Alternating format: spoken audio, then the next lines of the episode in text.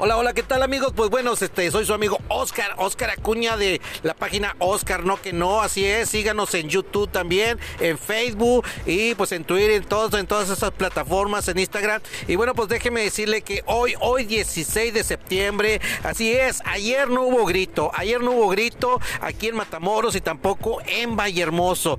Así es como, como nunca, como nunca la plaza estaba sola, ni un alma, ni un alma ahí en pena en toda la Plaza Oscura. Y bueno, pues hoy 16 de septiembre solamente hubo la celebración de los honores. Cabe, cabe mencionar que, solamente este, estuvieron presentes en lo que es este el cabildo, los regidores síndicos y bueno, pues este y las autoridades este de, la Marina. El presidente municipal no, no estuvo presente, no sabemos ahí por qué el motivo no estuvo presente, pero bueno, él no se dio, no se dio cita en la mañana temprana ahora.